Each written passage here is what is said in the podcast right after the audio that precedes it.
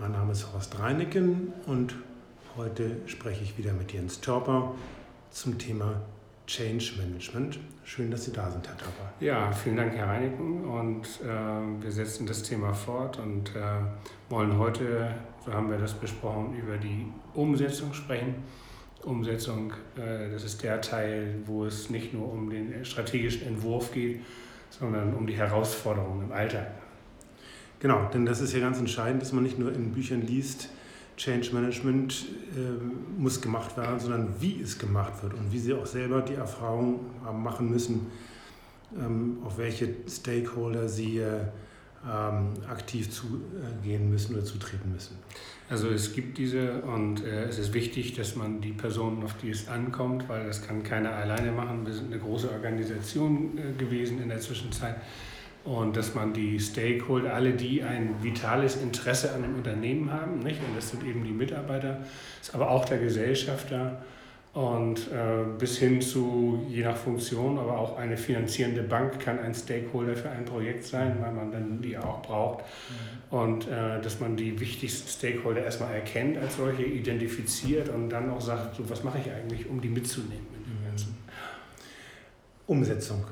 Wie haben Sie das gemacht? Was waren für Sie die ganz wesentlichen ähm, Merkmale oder die kritischen Punkte, auf die Sie achten mussten im Zuge der Gestaltung des Change-Prozesses? Ja, wir haben diesen Change-Prozess ja jetzt begonnen, äh, eigentlich im Jahre 2015 äh, Sommer 2015 mit den strategischen grundsätzlichen Überlegungen und mit einer muss man fragen, Blaupause. Genau, die, die Blaupause, Stichwort behalten bitte.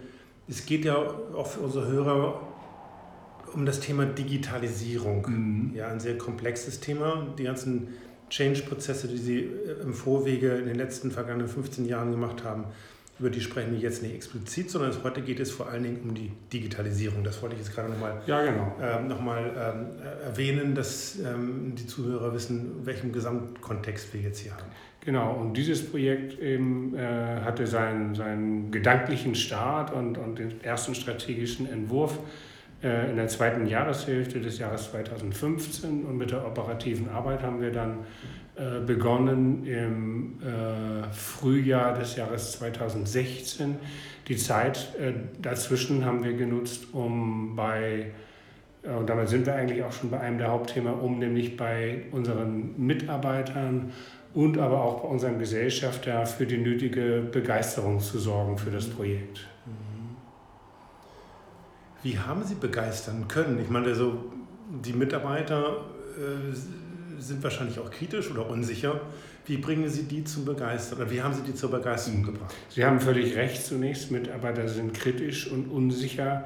Und wir haben sehr deutlich das erlebt, was äh, ich glaube auch menschlich ist und auch zu erwarten ist. Und worüber man dann auch nicht äh, irgendwie man verzweifeln sollte. Ähm, Menschen stehen Veränderungen erstmal skeptisch gegenüber. Und äh, wir haben am Anfang gedacht, naja, nun haben wir ein so wunderbares Projekt mit der Digitalisierung, da müsste doch eigentlich von Anfang an jeder nur begeistert sein. Und das war so nicht, äh, sondern wir mussten tatsächlich eben auch äh, mit Befürchtungen umgehen, mit einer Sorge, teilweise auch mit, mit dem Unwillen, überhaupt Wesentliches zu verändern in dem Unternehmen. Das ist richtig. Und diese Aufgabenstellung haben wir dann zu spüren bekommen. Also wir haben es dann nicht nur in der Theorie gewusst, sondern auch in der Praxis. Mhm.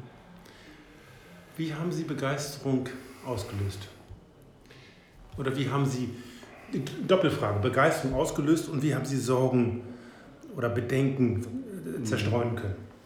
Das ist eine äh, vielschichtige Arbeit. Und äh, in einer der letzten beiden äh, Folgen habe ich ganz kurz ausgeführt, und das war für den Zweck, glaube ich, auch da, damals ausreichend, dass wir gesagt haben, als Antrieb, wenn Menschen sich verändern sollen, äh, brauche ich entweder eine Notsituation. Äh, Menschen sind dann bereit, sich zu verändern, wenn sie ganz klar erkennen können, so geht es nicht weiter und das Unternehmen oder mein Job ist existenziell gefährdet, dann bin ich auch bereit, Dinge zu ändern, weil ich merke, so geht es nicht mehr.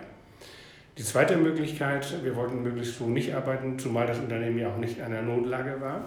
Die zweite Möglichkeit ist natürlich für Begeisterung zu äh, sorgen, Äh, es gibt ein sehr abgenutztes äh, Bild. Also wenn du Leute dazu kriegen willst, mit dir mit harter Arbeit über den Atlantik zu segeln, dann sprich nicht über das Rudern und die Stürme, sondern sprich darüber, wie toll der neue Kontinent aussieht auf der anderen Seite. Und so etwas haben wir auch eingesetzt. Wir haben ein Zielbild gemalt und haben gesagt, wir stellen uns die Health AG des Jahres 2020 oder 2021. Wir wussten, dass die Projektzeit doch erhebliche Zeit in Anspruch nehmen würde. Äh, wie kann die Health AG dann aussehen, wenn wir das gut machen und haben auf diese Weise über das Zielbild äh, zumindest erstmal ein ganz großes Interesse. Können Sie das skizzieren, wie das Zielbild aussah, dass man mal sich orientieren kann?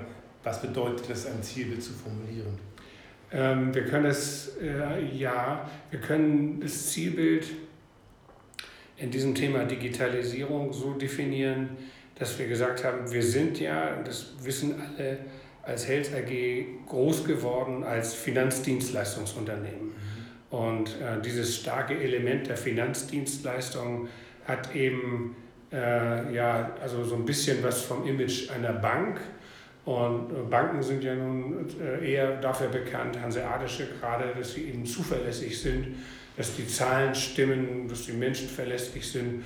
Und das hat irgendwie alles mit stimmigen Zahlen und soliden Entwicklungen und mhm. so weiter zu tun. Mhm. Ähm, ein digitales ähm, Projekt zu starten in einer digitalen Welt, die sich wahnsinnig schnell verändert, ist das schon ein anderes Wort. Und äh, deswegen äh, gehörte zu dieser Zielbeschreibung auch ein Stück weit Abschied nehmen. Wir sind nicht nur die hanseatischen, zahlenverliebten Finanzer, sondern wir sind gleichzeitig eben auch ein modernes, digitales, agiles Unternehmen, da können wir gleich nochmal drauf zu sprechen kommen, äh, welches äh, in der Lage ist, auch äh, aufzuschließen mit anderen modernen Unternehmen von Silicon Valley bis hin äh, zu Finnland oder anderen Ländern, die schon sehr weit sind in der Digitalisierung.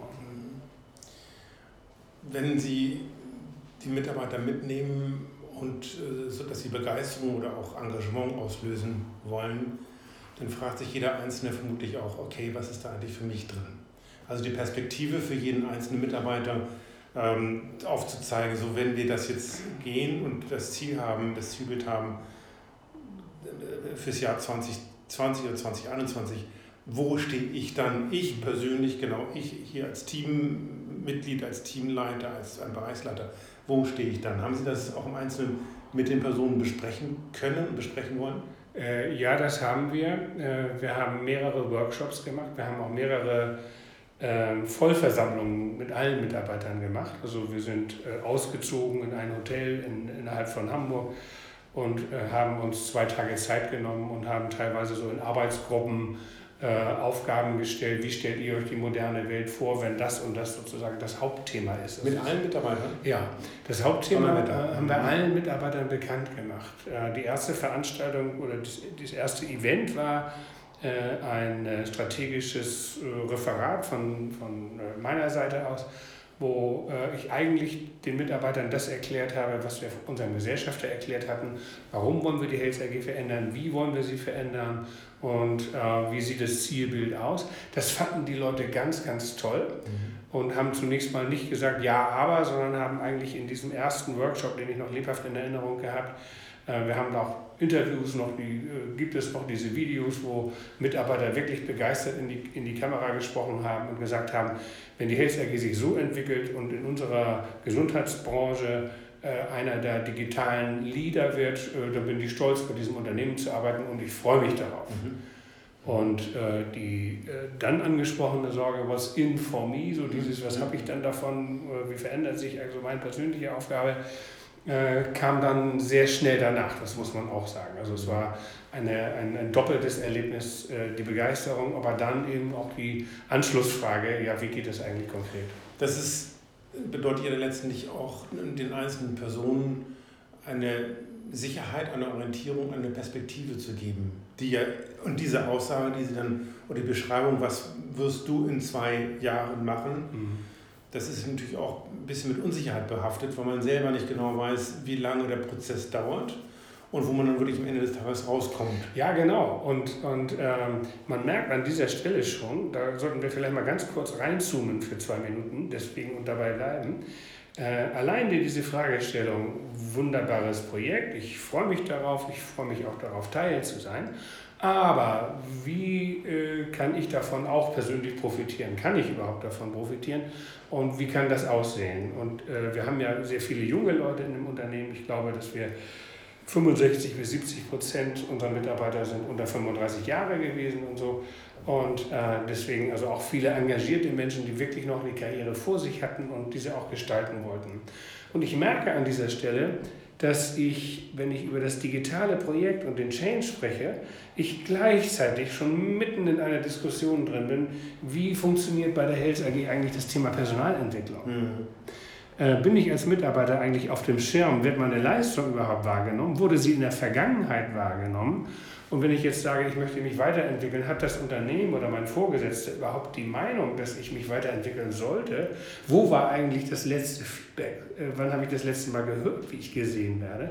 Weil ich wahrscheinlich den nächsten Karriereschritt nur mache, wenn die Beurteilung der vergangenen zwei Jahre auch gut ist und wo stehe ich da jetzt eigentlich? Also ohne dass man das irgendwie beschließen muss, merkt man plötzlich an den Diskussionen, dass man gleichzeitig das zweite Projekt schon mit an Bord hat. Mhm. Nämlich äh, ist die Personalentwicklung so, äh, wie sie sein sollte?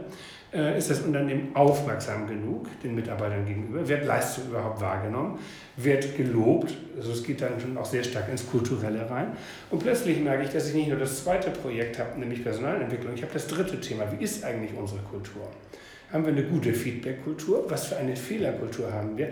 Weil all das an dieser Stelle ausgelöst wird in den Köpfen. Mhm.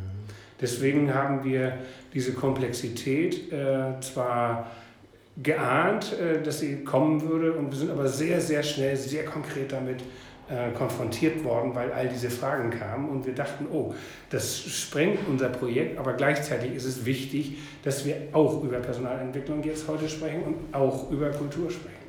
Also insofern, äh, es wurde rasend schnell sehr, sehr komplex als Aufgabe. Das können Sie natürlich nicht alleine gestalten, das liegt ja auf der Hand, sondern da haben Sie ein Team gebildet, ein Projektteam aus wie vielen Leuten? Ja, wir haben äh, für die Steuerung des Projektes ein Projektteam gebildet, was vielleicht, sagen wir, äh, zehn Leute irgendwie umfasst hat. Aber wir haben eigentlich schnell gemerkt, äh, dass das Gesamtprojekt einen großen Teil des gesamten Unternehmens betrifft und insofern auch äh, viel mehr als nur dieses Projektteam mit einbezogen werden muss. Ähm, äh, es ist ja ein, ein, ein äh, Phänomen sozusagen des alten, des klassischen äh, Projektmanagements, dass es ein Projektteam gibt und das führt dieses Projekt durch und irgendwann wird das mal veröffentlicht und wir haben gemerkt, das geht hier gar nicht, mhm.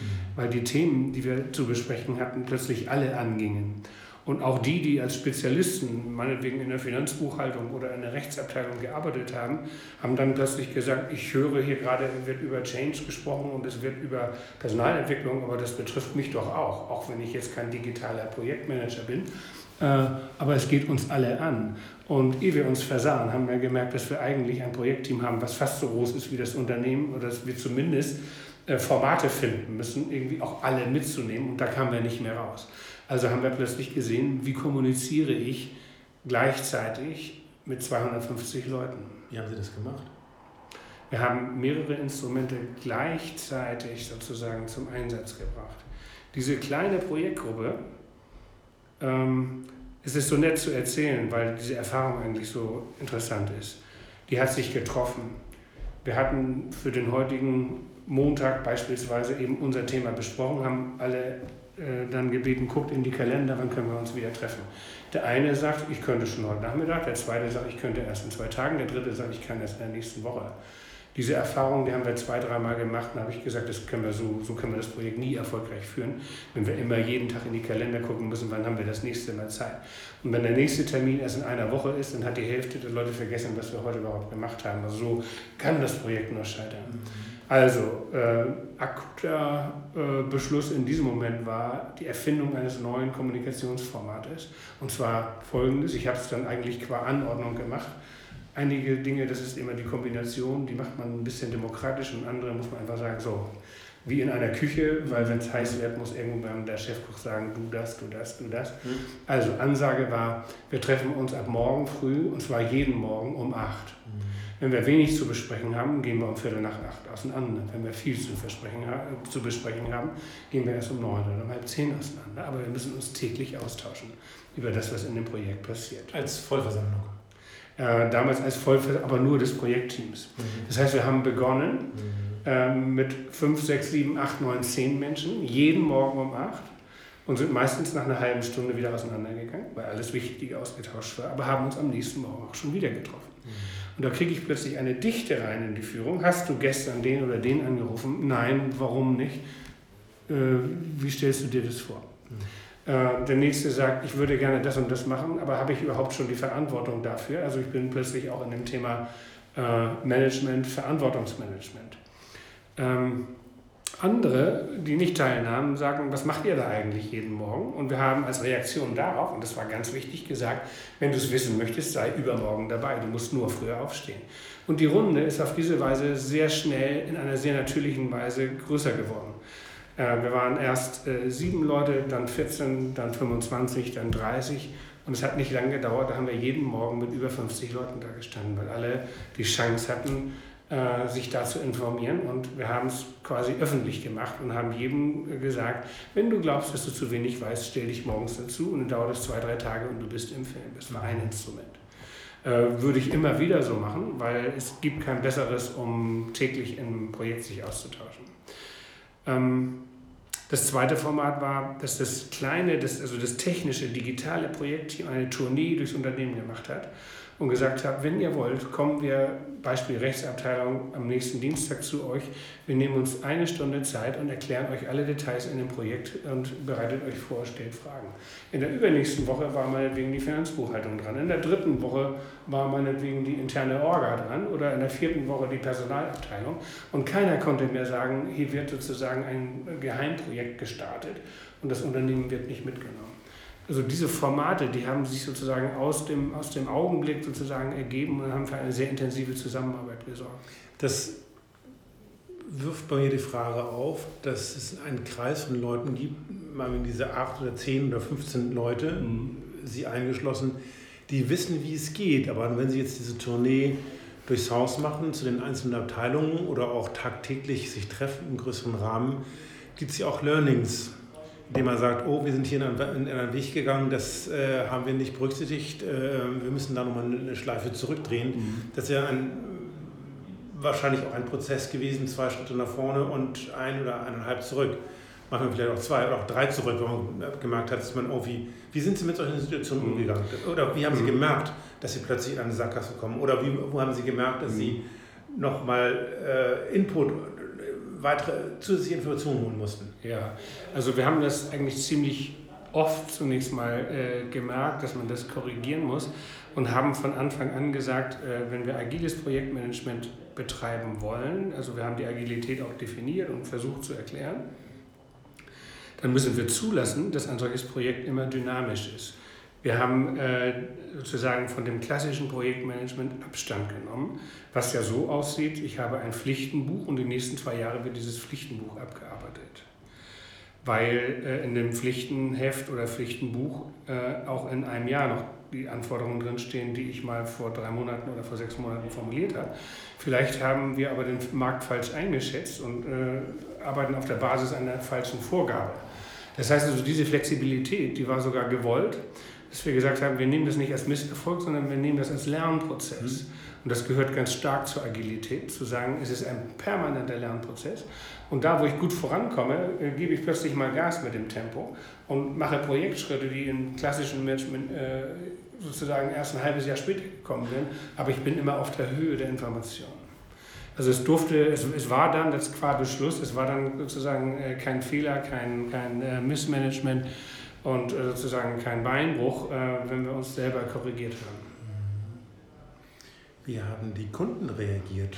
Sie sagten ja in, in, äh, letztes Mal oder vorletztes Mal, dass Sie auch intensiv die Kunden mit eingebunden, worden, eingebunden haben. Mhm. Das fiel das Stichwort Evolution, glaube ich, haben Sie das genannt. Ja. Nicht? Ja. Wie haben Sie das gemacht?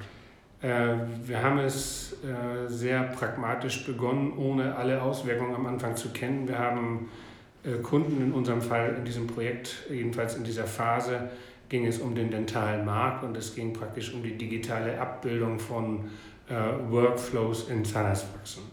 Und wir haben gute Kunden genommen, wobei das gut Kunde sein in diesem Fall eben äh, so gemeint war, wer äh, ist interessiert, wer interessiert sich für die Arbeit der Health AG, wo haben wir vielleicht auch einen leichten Zugang, weil man einander gut kennt und einander gut versteht und haben dann gesagt, das haben wir vor und wir hätten dich gerne als Mitarbeiter. Mhm. Und den Umfang deiner Mitarbeit können wir miteinander vereinbaren. Und das hat sehr schnell dazu geführt, dass die Kunden gesagt haben, das ist ja interessant, habe ich so noch gar nicht erlebt äh, wie kann ich euch helfen? Und wir haben gesagt, wir brauchen Leute, die einmal natürlich unsere Zielvorstellung teilen, aber dann wirklich in den Workflow mit uns hineingehen äh, und sagen, äh, was sie brauchen, was die Praxisanforderung eigentlich ist und äh, wie sozusagen die Abbildung in diesem Workflow und in der Software, die wir dabei ja dann gebaut haben, äh, wie die überhaupt aussieht. Und äh, wir haben tausend Fragen bekommen von jedem, der eben äh, mitgemacht hat oder mitmachen sollte oder wollte.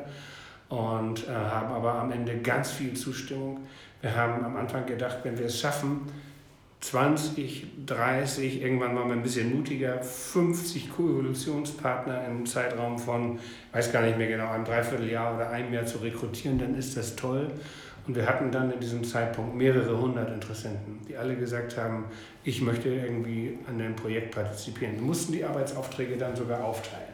Das ist sicher auch eine ähm, praktisch ungewollt oder nicht direkt beabsichtigt, auch eine enorme PR-Aktion, indem Sie als Health AG, als derjenige, der das Digitalisierungsprojekt vorantreibt, das in die Kunden heranträgt ja. und dadurch im Grunde die Kunden, ich sage das bisschen äh, ähm, ähm, vielleicht mit Augenzwinkern ein bisschen äh, ähm, auch schon ausbildet und schon ein bisschen erzieht auf das, was auf die, die Kunden, auf die, die Ärzte, Zahnärzte später zukommen wird. Denn die kennen die Zukunft ja auch nicht. Ja. Die wissen ja auch, die können, die können ja die Praxisprozesse beschreiben, mhm. ähm, aber wie sich das digital, digitalisierungsseitig ähm, mhm. darstellt. Das wussten die ja auch nicht. Nein, das stimmt. Und ähm, die haben gesagt, wir, wir, wir, teilen aber trotzdem irgendwo diese Diskussion, also mit euch und, und, und wollen das mit euch gemeinsam erarbeiten. Und äh, Kunden, die äh, ja, im, sind ja auch im Alltag, Zahnärzte sind ja in erster Linie mit Zahnmedizin beschäftigt und die kümmern sich um das Thema Digitalisierung am Rande. Alles, was sie sagen, alles, was sie fragen, leiten sie natürlich von dem ab, was sie kennen. Und insofern war das ganz wichtig, immer mit den Kunden ins Einzelgespräch zu gehen, dann alle zwei Monate in einen Workshop zu gehen und gemeinsam mit uns die Ergebnisse zu diskutieren. Und dann haben wir gesagt bekommen, äh, das gefällt uns gut, das gefällt uns nicht so gut.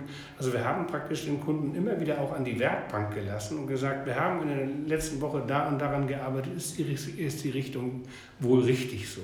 Das ist eine Kundenbindungsmaßnahme eigentlich auch, oder? Und jeder, genau, und jeder, der dann gesagt hat, ja, aber ich bin in der Vergangenheit mit dem und dem unzufrieden gewesen, okay, dann sag uns, wie es besser geht oder wie du es brauchst. Wir haben das natürlich immer auch ein bisschen gefiltert, verifiziert, ein bisschen auch gewichtet, weil sonst habe ich nachher viele tausend Anforderungen und kann davon gar nichts umsetzen. Also diesen Filter muss man natürlich einbauen, aber es hatte jeder Kunde die Chance, sich äh, einzubringen. Und wir haben wochenendweise äh, wirklich immer zwei, drei Tage gearbeitet und Zahnärzte haben uns dann äh, berichtet, aber auch ihren Kollegen berichtet, da macht die Health AG das und das und das hat sich bewährt und da gibt es wieder ein Modul, da gefällt mir dies noch nicht, was meint ihr dazu und so weiter. Und haben das, es ist eine sehr, sehr komplexe, auch eine sehr, sehr mühselige Arbeit, haben das aber mit einem äh, vergrößerten Projektteam äh, dann nach und nach wirklich immer besser in den Griff bekommen. Wie sind Sie selber mit mit Ärger, mit, Frustra mit Frustration, mit, mit ähm, Überlastung umgegangen. Es gab ja während dieser Zeit sich auch mal Phasen, wo sie sagen, oh, das ist ja alles zäh und es geht nicht voran. Das auf der einen Seite und auf der anderen Seite, wie haben Sie auch mal Erfolge, wenn etwas gut geklappt hat, wenn Sie ein Zwischenziel erreicht haben? Wie haben Sie das gefeiert? Wie haben Sie das kommuniziert? Womit soll ich anfangen äh, mit dem Feiern? also wir, hatten, wir haben äh, öfter auch gefeiert, weil wir tatsächlich dann so ein Workshop-Wochenende, ähm, wenn dann abends die Arbeit vorbei war, das ging dann so über in einen, plötzlich in ein ja, Betriebsfest, kann man ja nicht sagen, waren ja Kunden dabei, aber eine gemeinsame kleine Feier mit dem Kunden und haben dadurch auch für viel gute Laune, für gute Stimmung gesorgt. und auch äh, motiviert. Übrigens, was äh, sicherlich, wenn man Zuhörer ist und nicht dabei gewesen ist, was man sicherlich sofort vermutet ist, werden denn akademisch ausgebildete und mit dem für Ärzte, Zahnärzte üblichen Selbstvertrauen ausgestattete Menschen eigentlich bereit sein, uns äh, bei einem zweitägigen Wochenendworkshop äh, insgesamt 20 Stunden äh, ohne Honorar zur Verfügung zu stehen? Die Antwort lautet ja. Mhm. Beeindruckend. Weil die gesagt haben, ja. wenn ihr das dann schafft, mit meiner Hilfe ein tolles System zu bauen, von dem ich später auch profitieren kann, dann will ich wohl gerne auch äh, meine Bemühungen äh, sozusagen da gratis hinein. Ja, das ist, das ist ganz ein, tolle Erfahrung. Ja, es ist ein Invest, die kann man sich zumindest gut vorstellen, dass viele ähm, Zahnärzte auch sehr viel mit Administration belastet sind. Genau, viel. Und wenn sie die, wenn sie die Perspektive haben, diesen Workflow zu vereinfachen und sich, mhm. sich mehr dem eigentlichen Praktizieren am Stuhl äh, zu betätigen und dadurch auch mehr, ähm, mehr Patienten letztendlich äh, bedienen zu können, ist das ja positiv. Genau, das war unser Leitmotiv und deshalb haben wir gesagt, also äh, radikal digitalisieren und zwar dazu, um das Gerüst an, an, Arbeitsabläufen und Algorithmen, die man ja auch in einer Praxis hat, das sind ja alles definierte Arbeitsabläufe, mhm. vom Patientenempfang bis hin zur, äh, zur Hygiene, also mhm. Desinfektion mhm. äh, oder bis hin zum Qualitätsmanagement, was Zahnarztpraxen ja auch dokumentieren müssen. Also all diese Dinge bis hin zur Warenwirtschaft auch und so, bis hin zur Personal- und Einsatzplanung äh, müssen natürlich so gut es geht digital abgebildet werden, damit die Freiräume entstehen und der Zahnarzt sagen kann, so jetzt führe ich das Gespräch mit dem Patienten und widme mich der Medizin. Mhm. Und deshalb waren die auch so für, äh, äh, dafür, dass wir das Projekt auf diese Weise mit ihnen zusammen gemacht haben, weil am Ende wir auch sagen konnten, wenn es am Ende nicht so gut ist, wie ihr es gerne hättet, seid ihr damit auch ein Stück weit mitverantwortlich. Nehmt ihr die Verantwortung an oder nicht? Mhm.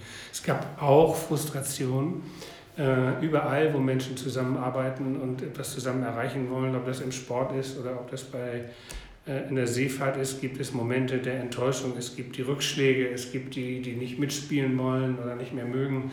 Äh, all das ja und wir sind äh, damit umgegangen, ich würde sagen, rückblickend auch für mich selber, wie Menschen nun mal damit umgehen. Aber wir haben ein äh, Hauptmotiv, ein Leitmotiv immer gehabt, das ist, äh, der große Spaß, den wir in dem Projekt auch hatten, das Interesse daran, etwas ganz Tolles zu machen und die Begeisterung für das Projekt. Und äh, man kann sagen, umso wichtiger, dass das Projekt uns alle so begeistert hat, sonst hätten wir sicherlich in mancher Krisensituation oder bei manchem Rückschlag ähm, vielleicht riskiert, auch hier und da aufzugeben oder faule Kompromisse zu machen. Und die Begeisterung hat uns aber weitergetragen. Es ist am Ende ein Stück weit auch einfach nur der Wille. Und da muss ich gar keine äh, sozusagen Führungskünste bemühen. Manchmal ist es auch einfach nur die Willenskraft, etwas zu Ende zu machen und etwas äh, voranzutreiben. Wir sind schon wieder am Ende der heutigen Folge. In der nächsten Folge werden wir nochmal sehr spannend auch über die IT-seitigen Themen sprechen, was dort IT-seitig äh, von Ihnen konzipiert und umgesetzt worden ist. Mhm. Und erstmal herzlichen Dank, dass Sie heute da waren. Äh, vielen Dank. Äh, wir merken, das Thema ist komplex und äh, man kann über IT-seitige Ergebnisse sprechen, man kann über äh, kundenseitige Ergebnisse sprechen, man kann darüber sprechen, was ist aus der Organisation Health AG und den Mitarbeitern und aus der Kultur eigentlich geworden. Das stimmt, also Ergebnisse einsammeln und die nochmal so ein bisschen zu bewerten, äh, ist auch wichtig und gehört zum Projekt dazu. Und das werden wir das nächste Mal tun. Vielen Dank.